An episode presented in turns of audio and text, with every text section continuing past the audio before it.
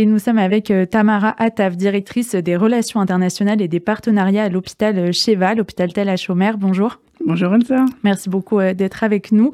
L'hôpital Sheva euh, a reçu euh, plusieurs ex-otages juste après leur libération. Dans quel état étaient-ils à leur arrivée Quel est le processus par lequel ils doivent passer dans les heures qui suivent leur libération? Eh bien écoutez, jusqu'à présent, donc 110 étages ont été libérés sur un total de 239. C'est un cas unique au monde. Il n'existe pas dans l'histoire de, autant d'otages, surtout autant d'enfants. Il y a à peu près 40 enfants tenu en étage pendant euh, des semaines. Il n'y a aucun cas, et ça n'existe pas au monde, il n'y a aucun cas. Donc, nos équipes ont également contacté jusqu'en Colombie pour euh, contacter des collègues, parce que le seul cas où en Colombie, il y a eu aussi des otages, pas d'enfants, mais comme la captivité à long terme, donc on s'est renseigné. Sur un total de 110 étages, 110 otages, pardon, qui ont été libérés jusqu'à aujourd'hui, nous en avons accueilli 29 principalement des femmes, des enfants et des jeunes filles. Et il nous en reste actuellement neuf qui sont encore hospitalisés, huit femmes et une jeune fille. Donc euh, les soins sont complexes parce qu'on ne parle pas uniquement de soins euh, médicaux, traiter le corps, mais il faut aussi surtout traiter euh, l'esprit. Ils sont, la plupart sont arrivés dans un état de malnutrition à divers, à divers niveaux, puisqu'ils n'étaient pas tous en captivité en même temps, des problèmes dermatologiques qui nous rappellent quand on, quand on parle de la Shoah, vous savez, la gale, la vermine, les poux. On parle exactement de, de même phénomène, des problèmes de digestion, forcément. Ophtalmologiques, puisqu'ils ont été, certains pendant des semaines n'ont pas vu la lumière du jour. Et surtout, surtout une grande détresse psychologique. Donc, ce que nous faisons, nous, à l'hôpital, c'est d'abord de faire les, les accueillir, l'importance de l'accueil. Donc, on a redécoré un département, que, que ce soit comme, un hôtel, comme une maison. On a mis des nounours, on a, on a contacté la famille, parce qu'on avait les listes le matin, et qu'en accord avec le ministère de la, Santé, le ministère de la Défense, on savait quel otage allait arriver chez nous. Donc, on contactait les familles pour qu'il y ait des objets familiers, ou savoir, par exemple, un tel enfant, ce, ce, ce, cette équipe de football. Donc, on met une décoration d'équipe de football, tout pour ce que ce soit le plus possible, y compris à la réception. Quand ils arrivent, ils soient entourés. L'équipe qui s'en occupe est quasiment exclusivement féminine pour des raisons bien compréhensibles, parce que tous leurs ravisseurs, tous les terroristes étaient des hommes jusqu'à présent sont tous des hommes et que certaines jeunes filles et certaines, certaines personnes ont, connu d'autres tortures. Donc c'est ça, c'est une équipe multidisciplinaire des médecins, des assistantes sociales, des psychologues, des psychiatres. On a fait aussi appel, il énormément de bénévoles en Israël, donc il y a des, gens qui viennent, des, des femmes qui viennent masser ces femmes, coiffure, manicure, pas le premier jour dès qu'elles arrivent, mais pour leur, pour leur redonner, euh, pour leur redonner l'impression d'être humain. Ils ne sont pas lavés pendant 50 jours. Imaginez-vous, vous arrivez, vous n'êtes pas lavé pendant 50 jours. Donc un petit peu aussi tout ce qui est qui n'est pas médical à propre terme et qui permet à une personne de retrouver l'ombre, de, de, revenir à, de revenir à elle. Les, les cas sont compliqués. Ces cas euh, psychologiques vont être lourdes très lourd. quelque chose qui va durer longtemps, la prise en charge durer, Qui va durer très longtemps. Certains enfants, au, au premier abord, sont, tout va bien, mais ça peut revenir, ça peut être une semaine après, dix jours après, un mois après, des accès de colère, euh, un enfermement. Certains enfants ont été ils ont tout, disons que les médecins, sans, sans les détails, ils ont tous été torturés d'une façon ou d'une autre, que ce soit psychologique ou simplement que certains enfants leur a raconté que leurs parents euh, avaient disparu, que personne ne les cherchait, que personne ne viendrait les chercher, plus encore d'autres. Et là, ils se confrontent à une réalité qui est très différente. Ils apprennent que le monde entier, d'une certaine façon, euh, les cherchait. On a vu euh, la photo de la petite Émilie qui tenait dans ses mains son affiche. Et euh, aujourd'hui, ils sont quand même, je, je dirais pas rassurés de, cette mobilisation, mais c'est perturbant aussi ce décalage entre ce qu'ils ont vécu et, la réalité aujourd'hui. Tout à fait. Et puis pour certains d'entre eux, malheureusement, d'apprendre que leur père est mort, leur mère est morte, leurs grands-parents sont morts, leurs amis sont morts, le professeur est mort, leurs oncles, les tantes. Pour certains, ils n'ont plus de maison non plus. Donc les premières choses qu'on voit qu'un otage dans, dans, le monde occidental, quand il y a un ou deux otages qui sont libérés, c'est ils veulent tous rentrer à la maison. La plupart des habitants du kibbutz Berry ou Niros n'ont plus d'endroit pour retourner chez eux. Plus de souvenirs, plus rien, plus de dessins, plus d'autres balançoires, plus rien. Dans cette période de libération au compte-goutte des otages, il y a eu à la fois donc un grand soulagement et une inquiétude en même temps. Qu'est-ce qui vous vous inquiète le plus sur le plan médical pour les otages qui sont toujours retenus par le Hamas?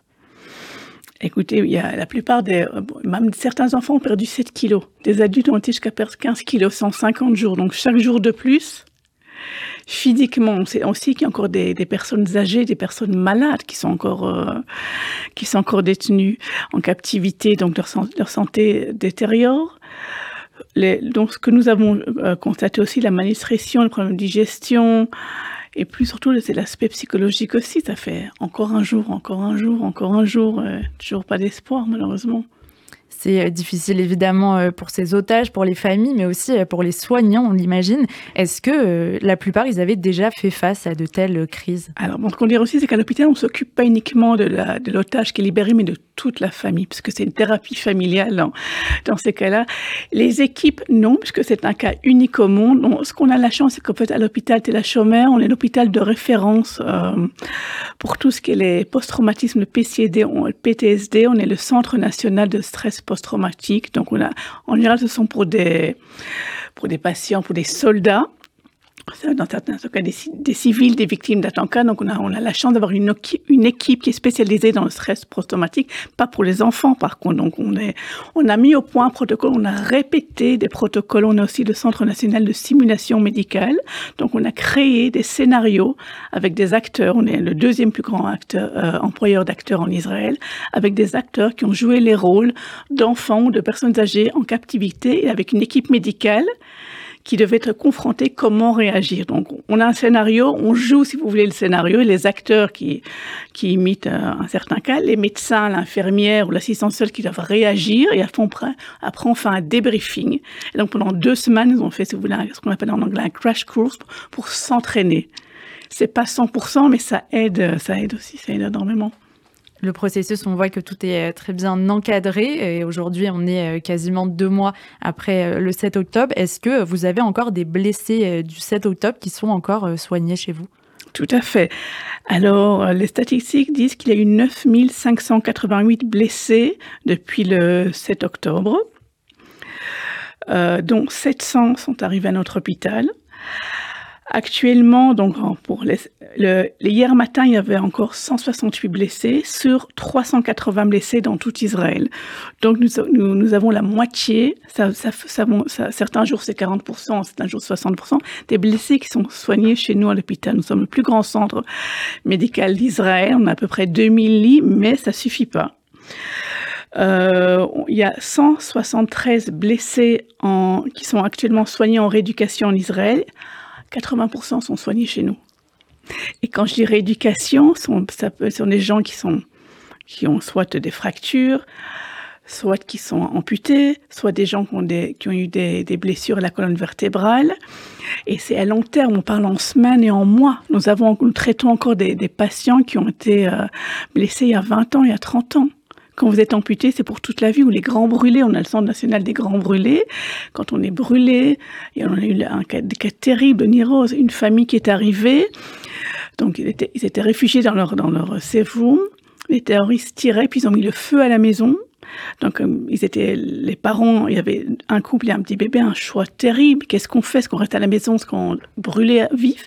Ils sont enfuis par la fenêtre. Le père tenait la mère, la mère tenait la petite, tenait le petit bébé. Ils sont sortis dehors, ils sont cachés pendant des heures. Le père est brûlé à 80%, la mère 60%, et la fille, le petit bébé à 30%. Euh, la, petit bébé et le père sont hors de danger, la mère est encore, est, encore dans un état, elle n'est plus en soins intensifs, mais ça va durer des années. Les brûlures, ça prend des années. Donc nous avons encore, nous avons encore beaucoup de blessés chez nous. Ils en arrivent tous les jours parce que ce qui se passe en fait en Israël, c'est que quand vous êtes blessé à Gaza, vous avez en, danger vital, on vous amène à l'hôpital le plus proche pour vous stabiliser ou pour une opération d'urgence. Dès qu'on parle de rééducation, la plupart des, des soldats arrivent chez nous. Donc, ce n'est que le début. On, on, avait au départ un département de, de, 40, de 36 lits, pardon. Dès le premier samedi, ensuite, ça n'a pas suffi, on a rajouté 6 lits. Et puis maintenant, on a ouvert deux autres départements, on a rajouté 72 lits. C'est une situation évidemment très... ce sont tous des, des, des, des, blessés qui nécessitent de longs soins, une longue rééducation. Quand on dit rééducation, c'est pas qu'il faut opérer une fois puis on fait de la kiné. Ça peut être 3, 4, 5, 6, 10 opérations. Et face à toutes ces difficultés, vous avez en temps normal beaucoup euh, de partenariats internationaux. Est-ce qu'il y a eu une solidarité aussi de la part de ces partenaires pour euh, vous venir en aide, entre guillemets, On a eu énormément de demandes de, médecins d'étrangers qui proposaient leur, aide, leur aide respective. Pour le moment, Israël, on n'a pas besoin de ces médecins parce qu'on a assez de médecins malgré, malgré la guerre. On n'a pas trop de, médecins réservistes. Ça n'affecte pas le, système. Nous avons plusieurs médecins des États-Unis qui sont, qui sont venus. On aurait bien pris des Français aussi, mais pour des questions de, régulation, entre guillemets, il faut avoir un diplôme agrégé par Israël, donc c'est pas évident, mais on a vraiment été très très touchés de toute la, solidarité internationale qu'on a eue. Et puis nous avons eu la chance aussi à Chiba de mettre sur pied grâce aux amis de, de, l'hôpital, les amis français de l'hôpital, et puis l'AMIF, l'OSE, de mettre un service d'écoute psychologique au service de toutes les personnes en détresse, que ce soit des francophones vivant en Israël ou des Français euh, qui ont de la famille en Israël et qui sont stressés par rapport à ça. Et ce service est, est tout à fait gratuit, est animé par des psychiatres et des psychologues agrégés. Merci beaucoup Tamara Ataf, directrice des relations internationales et des partenariats à l'hôpital Shiba, d'avoir été euh, avec nous sur RCJ. C'est moi qui vous remercie Elsa.